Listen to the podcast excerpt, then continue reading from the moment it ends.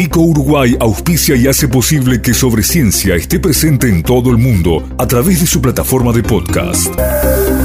Este episodio llega a ustedes a través de Vico, al vanguardia y al servicio de la ciencia. www.vico.com.uy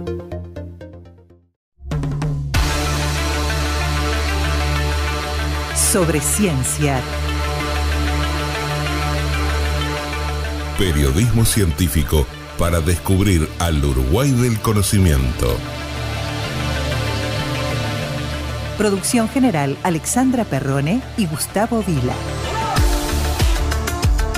Dentro de unos días y en el marco de una convocatoria conjunta entre el Ministerio de Salud Pública y la Academia Nacional de Medicina, quedará mm, presentado públicamente el programa de salud cerebral en Uruguay y debo mm, reconocer, antes de saludar a nuestro entrevistado, que eh, me llenó de curiosidad el título, no habíamos escuchado eh, en nuestro país previamente un enfoque en la salud desde una mirada neurológica, no sistémica, no un programa tendiente a cuidar algunas variables. Eh, y sin embargo, cuando repasamos las patologías o, o los problemas, problemas incluidos aquí, realmente resulta vital.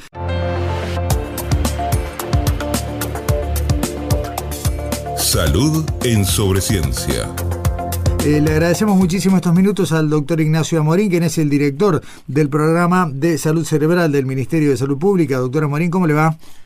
¿Qué tal? Muchas gracias. Gracias a usted, buenos días. Eh, uno tiende a confundir eh, a veces eh, salud cerebral con algunos problemas que se em, enfocan más bien dentro de la salud mental. Es muy necesario ¿no? hacer este corte y poner el ojo donde hay preocupación también. Exacto, este, sin duda hay elementos compartidos entre las dos disciplinas, la neurología o la salud cerebral y la salud mental o la psiquiatría. De hecho, estamos trabajando en conjunto.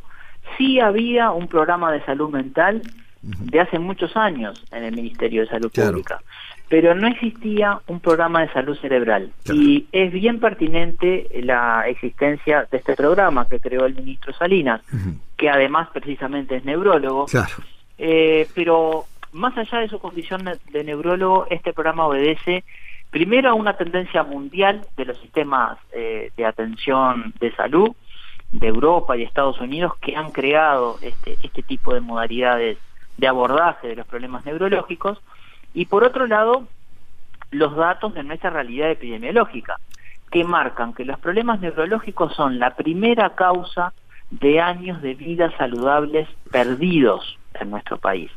Ese es un índice muy importante que habla de la carga de enfermedad, del sufrimiento que la enfermedad provoca, de la discapacidad que provoca, de las muertes que provoca, es decir, es un índice que contiene a la mortalidad precoz de una enfermedad. Y por último, habla del impacto económico de esas enfermedades. Es por estos motivos que era, consideramos que era bien pertinente eh, establecer este programa que lo que pretende es generar políticas públicas de largo plazo que trasciendan este periodo de gobierno y que permitan un mejor abordaje de los problemas neurológicos, ya sea en cuanto a la prevención de los problemas neurológicos, porque muchos problemas neurológicos se pueden prevenir, un mejor tratamiento, sobre todo de aquellas patologías que no estamos tratando hoy por hoy en Uruguay del todo bien y debemos optimizar eh, la coordinación de los tratamientos. Y por último, una vez que la persona se enferma y tiene una condición neurológica, mejorar su rehabilitación, es decir, la mejoría de esa discapacidad, de esa condición neurológica.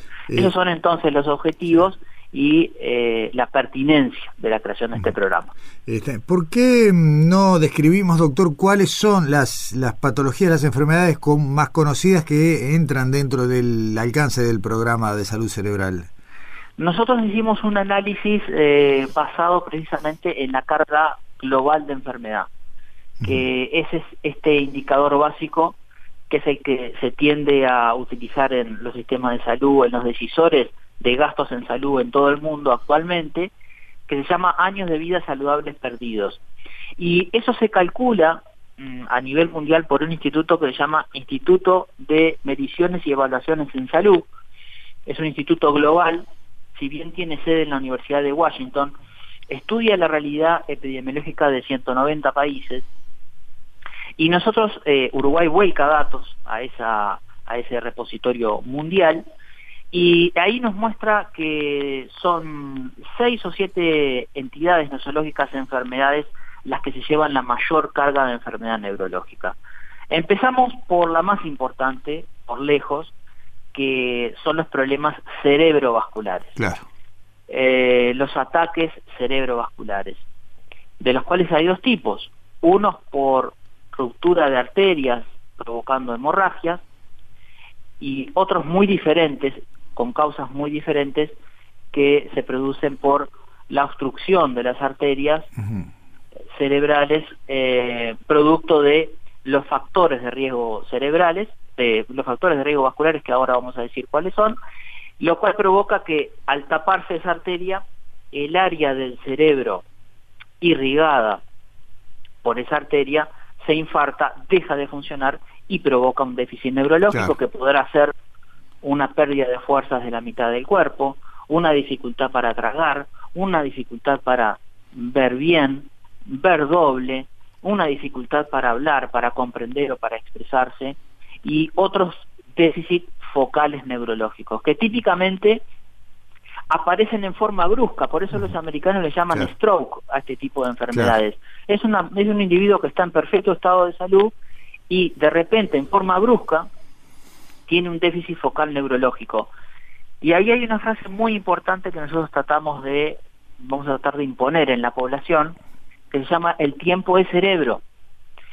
Eh, a partir del momento, el instante en que se produce ese déficit focal neurológico, la población debe estar entrenada y capacitada en reconocer rápidamente esos síntomas y buscar eh, ayuda médica en forma inmediata, porque los métodos que tenemos para destapar rápidamente esa arteria, ya sea por la inyección de una sustancia fibrinolítica, es decir, que destruye el coágulo, o la introducción de un catéter que permite destapar la arteria, procedimiento que se llama trombectomía, esos dos procedimientos básicos tenemos una determinada ventana de tiempo para llevarla adelante. Por eso decimos que los ataques cerebrovasculares son tiempo dependientes y que el tiempo es cerebro. Nosotros en cuatro horas y media tenemos que hacer que ese paciente llevarlo desde su domicilio a un centro de salud que tenga un tomógrafo y que tenga un área de cuidados moderados para eh, poder hacer el diagnóstico de ataque cerebrovascular y poder hacer algunos de estos procedimientos. Para la trombectomía tenemos un poquito más de ventana, eh, de cuatro horas y media pasamos de seis a ocho horas, pero las trombectomías eh, se benefician solamente el 5 al 10% de los pacientes, mientras que entre el 20 y el 30% de los pacientes nosotros tenemos que hacer que lleguen en hora dentro de esa ventana para poder, este, en definitiva, destaparles las arterias. Claro. Eh, doctor, acá hay eh, un concepto que me parece muy valioso y, voy a profundizar todavía un poquito más en este sentido. Hay como una sensación de eh, irreversibilidad y sin embargo usted está hablando de la posibilidad, por un lado, de accionar a tiempo y por otro lado se me ocurre que también hay líneas de prevención o por lo menos que tienden a disminuir la posibilidad de padecer alguna de estas patologías. Exacto, y los dos aspectos son fundamentales. Por lo que usted dice, era así hasta hace unos años.